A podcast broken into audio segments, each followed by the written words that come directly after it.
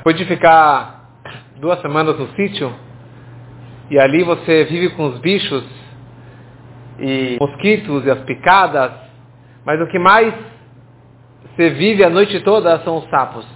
A noite inteira você está com os sapos lá coachando, fazendo barulho, e entra na sala, entra no quarto, entra aqui, entra lá, e você vê os sapos e você pergunta, para que tem esse bicho?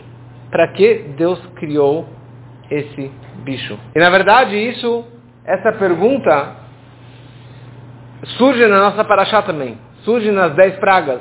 Se você analisa as dez pragas que qualquer criança conhece, que a segunda praga é esfardeia, são os sapos, você fala, olha as dez pragas. O sangue foi um castigo para os egípcios. A água virou sangue, eles não tinham, não tinham água por, por, por um, todo o período, toda a semana da, da, da, do sangue. Os peixes morreram, todo mundo morreu de sede. Naquele calor que não tem água da torneira, só tem a água, a água do Nilo, a água do, do, dos reservatórios, tudo virou sangue. O piolho é um castigo. Animais ferozes e a peste, e a sarna, e, e, e, o, e, o, granizo, e a morte dos primogênitos, e a escuridão, todas as pragas foram castigos, foram pragas para os egípcios. Mas você olha para a praga do, do, sapo, você fala, e aí? Tá bom, tinha lá os sapos coachando, fazendo barulho, entrando em tudo que é lugares, fazendo bagunça, mas Mabaiá, qual o problema? Qual que foi o prejuízo? Qual que foi a, a, a, praga, a porrada, foi qual foi o castigo que os egípcios ganharam, sofreram, tendo sapo uma semana? Tá, incomoda. O sapo não lava o pé, o sapo incomoda, faz barulho, faz. Mas o que, que ele realmente castigou? Qual foi o propósito de Hashem de trazer a praga dos sapos sobre os egípcios? Então vem um Medrash super interessante. E o Medrash falou o seguinte. Primeiro o Medrash ele começa falando o seguinte. Nossos sábios eles falam sobre uma frase dos Salmos, sobre uma frase que diz, Vitaron eres bakolhi. A vantagem da terra é em tudo. O que, que tem tudo? Tudo na terra tem uma vantagem, tem uma importância. Mesmo aquilo que você enxerga e você olha como aquilo desnecessário, você fala, aqui não tem um, nenhum propósito para que isso foi criado, como por exemplo, mosca, percevejo, é, pernilongo, tudo isso faz parte do Briata Olam, faz parte do propósito de Deus na criação do mundo. E é isso que está escrito, Vetaron Eres Bakoli. Pois continua Arav Acha e fala a seguinte frase. Mesmo aquilo que você enxerga como que é totalmente desnecessário, por exemplo, cobras, escorpiões, Quer dizer, agora ele vai um passo mais para frente. Não somente um pernilongo, uma mosca que não traz nada de bom, e não traz nada de ruim também. Tá, picou, incomoda, mas não tem nada de ruim, não é peçonhento, não, não vai matar ninguém. Fala barra, mesmo uma cobra, um escorpião, que pode matar uma pessoa, faz parte da criação do mundo. E Hashem ele vira para os profetas, para os Neviim, e ele fala a seguinte frase para os profetas. Profetas, Neviim, o que, que vocês acham? Tipo, você tem uma missão, eu te coloquei uma profecia na tua boca para você passar para o povo. O que, que você acha? Se vocês não fizerem a vossa missão em transmitir a minha palavra para o povo, será que eu não tenho outros shluchim? Outros mensageiros? Outros porta-vozes que podem fazer a minha missão? E Hashem ele fala, eu posso fazer a minha missão através de uma cobra, através até mesmo através de um escorpião, e por último ele fala, e mesmo através do sapo. E olha a frase que ele conclui. Se não fosse o sapo, se não fossem os sapos, como Deus iria castigar os egípcios? Se não fossem os sapos, Quer dizer, em outras palavras, se não fossem os sapos, Deus não ia conseguir castigar os, os, os egípcios. Uma frase ridícula. Você começa falando dos mosquitos. Tá. Depois você fala da cobra e escorpião. E você conclui, sabe qual a maior novidade? Os sapos. Os sapos foram aqueles que castigaram os egípcios. Aqueles sapos que você fala que é totalmente insignificante e que não acrescentou nada, tá, estava fazendo barulho, mas não estava castigando, não estava mordendo, não estava incomodando, não estava assim realmente insuportável. Se não fossem os sábios, se não fossem os sapos, eu não teria como castigar os egípcios. E mais ainda, isso é uma lição de moral para os profetas, que se vocês, profetas, não fizerem a vossa missão, os sapos podem fazer por vocês. Tá. Da cobra e o escorpião eu entendo. Ou como aquela história do David Ameller, que perguntou por que da, da aranha. E daí Hashem mostrou para ele que foi a aranha que salvou ele. Então, é, é, tudo tem um objetivo. Mas o sapo, a coisa mais é, é insignificante e desnecessária. Então, qual é o objetivo das pragas? Como falamos outro dia sobre a praga do granizo, todo o objetivo das pragas era que que o Egito, que os egípcios, que o faraó reconheçam que eu sou Hashem.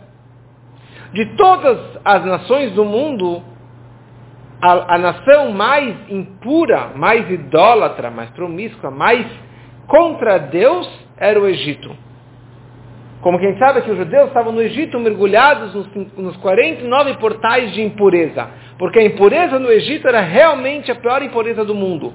A clipar, a casca dura de impureza, era a pior de todas as nações.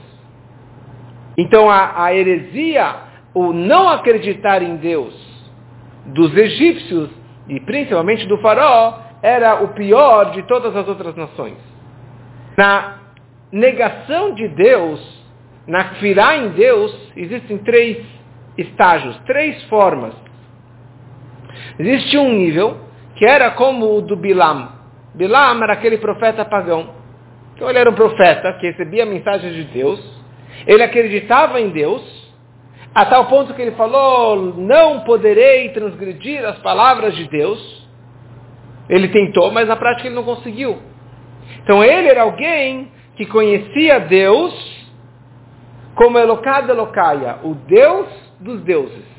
Qual era a, a, negação dele? Qual era a heresia dele? Ele falava, eu não acredito que Deus ele é um e único. O Ardut Hashem, a unicidade de Deus, isso ele não acreditava. Tem vários deuses. Deus ele é o Deus dos deuses. Então essa que era uma forma de negar Deus. Existe uma segunda forma, o faraó. O faraó ele falava, Li ori vani. O Nilo me pertence. Eu criei o Nilo e eu me criei. Eu criei o Nilo e eu me criei e não existe Deus. Quer dizer, mesmo que ele tinha vários deuses e talvez ele é, acreditava que Deus seria o Deus dos deuses de certa forma, mas eu me criei. eu me criei. Com a minha força, com a minha sabedoria, eu me engrandeci, o meu governo, a minha grandeza, e a tal ponto que eu acabei criando o Nilo. Existe um terceiro nível, que é o Sanheriv, o rei Sanheriv, que era o rei da, da Síria, da, da, da Súria, de Ashur, é, 700 anos antes da Era Comum, que é Sanheriv, ele Hirev Gidev Beyoter, ele foi totalmente contra Deus, falou que Deus não existe, e ele negou e negou e negou, e falou que Deus não existe, que não é Deus dos deuses, ele fez de tudo para negar a presença divina. E você, a gente se pergunta, qual dos três é o pior? Qual dos três é o mais contra Deus? É o mais afastado de Deus? Então, na verdade, o pior de todos é o faraó. Porque o Bilam, ele negou a unicidade de Deus, mas ele ainda acredita que Deus é o Deus dos deuses. Ele obedeceu às ordens de Deus. O Sanheriv, que a gente sabe que quem é aquele que, que mais acredita em Deus, é o ateu. O ateu que fala o dia inteiro, Deus não existe, Deus não existe, Deus não existe. Se Deus não existe, o que você está negando o dia inteiro?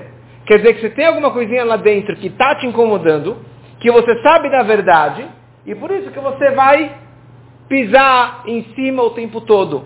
Isso que era Sanherib, ele acreditava que existia uma presença divina, e por isso que ele era tão caloroso para negar a presença e a existência de Deus. Então, indiretamente, ou de uma forma negativa, de negação, ele está acreditando que existe uma presença divina. O faraó está pouco se lixando. O faraó Quem é esse Deus que eu vou escutar a palavra dele? Não conheço Deus, não quero conhecer, tenho raiva de quem sabe, não, não quero, não, não, me importo. Não vou mandar o povo embora porque não existe Deus. E ele não ficou negando Deus, porque para ele, eu sou Deus, eu me criei, eu criei o Nilo e ponto final. Essa frieza, essa heresia, não é uma negação, é um fato. Não existe, pronto, não me incomoda, não, não vou. Como a gente viu semanas atrás, daquele professor da faculdade nos Estados Unidos, que se dizia ateu, ateu, ateu, ateu, contra tudo, na hora que teve a passeata dos palestinos lá na faculdade dele, ele foi lá e começou a brigar e brigar, ele quase foi preso. Ele estava gritando como judeu, aquela história que veio depois da aluna e veio dar um buquê de flores para ele, falou, obrigado que você é, se levantou, você falou, você é judia, mas como sabe que eu sou judeu? Falou, nós sabemos que você era judeu, mas ele a vida inteira negou, alguma hora, quando pegou lá no fundo, ele se demonstrou como judeu, apoiando Israel. Então quer dizer, ele acredita, então por isso que ele estava negando a vida toda. Aquele que não acredita e que não vai contra, que fica na dele, é o pior de todos, certo? O, o, o frio, o cara é, apático, totalmente sem nenhum movimento, sem nenhum calor, é a pior pessoa é a pessoa mais difícil de você aproximar, de você dar uma lição de moral para ele. E isso que era o faraó. Fala o Medrash, tudo que Deus criou no mundo, ele criou com propósito. Nada foi criado em vão, nada foi criado à toa. Tem medicinas e tem benefícios com a picada, a gente sabe que a picada da abelha é bom por causa disso, daquilo. Tem, tem coisas é, positivas que saem é, de, várias, de várias coisas. Então você pode pegar o veneno da cobra e criar o antídoto, criar, criar o remédio. Isso está certo? Então tem coisas positivas que mesmo de uma cobra, de um escorpião, você pode pegar alguma coisa benéfica. Ou a cobra, o escorpião, Hashem ele fala para os profetas, olha, eu posso fazer a minha missão através desses animais peçonhentos que vão matar os perversos, que vão castigar aqueles que merecem um castigo não vocês, eu posso fazer através de outros mensageiros. Então tudo acaba tendo diretamente ou indiretamente positivo ou de uma forma negativa, tem uma missão no mundo. A única exceção é o sapo. O sapo não faz nada, roda, não atrapalha, não, não, não é venenoso, tá? Tem um que talvez seja, mas não é um animal que atrapalha. Ele é frio, ele mora na lagoa, ele mora no rio, ele fica lá só fazendo o barulhinho dele, mas não incomoda ninguém. Para que, que ele foi criado? Para nada. Fala Hashem, fala o Medrash, que se não fosse o sapo, ele não teria como castigar os egípcios. Ou a melhor forma, a única forma que eu consegui dar essa, essa quebrar essa clipar, essa impureza, essa casca dura, essa heresia, essa frieza do faraó, foi através do sapo. Porque o sapo não tem nenhuma vantagem, nem pensamento, não atrapalha, não, não, prejudica, não ataca os rechaim, não tem como castigar o perverso, nada. Não tem nenhum conteúdo. E é exatamente ele que consegue, elas por elas, na mesma moeda, consegue castigar alguém como o faraó e todos os egípcios que falam, eu sou Deus, eu me criei, eu tenho a minha existência própria, eu tenho a minha vida própria, e pronto. Então vem, Hashem me traz o sapo, criou uma criatura no mundo. Para quê? Para esse objetivo. Que mesmo que ele não tenha aparentemente nenhum objetivo, o objetivo dele, toda a existência dele foi para fazer a missão de Deus. E ele fez um Messirut Nefesh máximo. O alto sacrifício que o sapo ele fez, ele não somente que ele entrou na casa dos egípcios, ele entrou, como a Torá descreve, dentro dos fornos. Ele entrou no forno, dentro da comida, para atrapalhar tudo. E ele sabia que ele entrando no forno, ele ia se queimar. ele ia morrer. Mas ele fez isso por quê? Porque Hashem falou para o sapo para entrarem em todos os lugares do, do, do Egito, até mesmo dentro do forno. Interessante que aquela história dos três grandes tzadikim, Hanan, Mishael e Azaria, que eles foram jogados na fornalha por negar a idolatria, eles, qual foi a lógica deles? Por que, que eles aceitaram entrar naquela fornalha? Eles fizeram o Kalva Homer do Tzvardeia.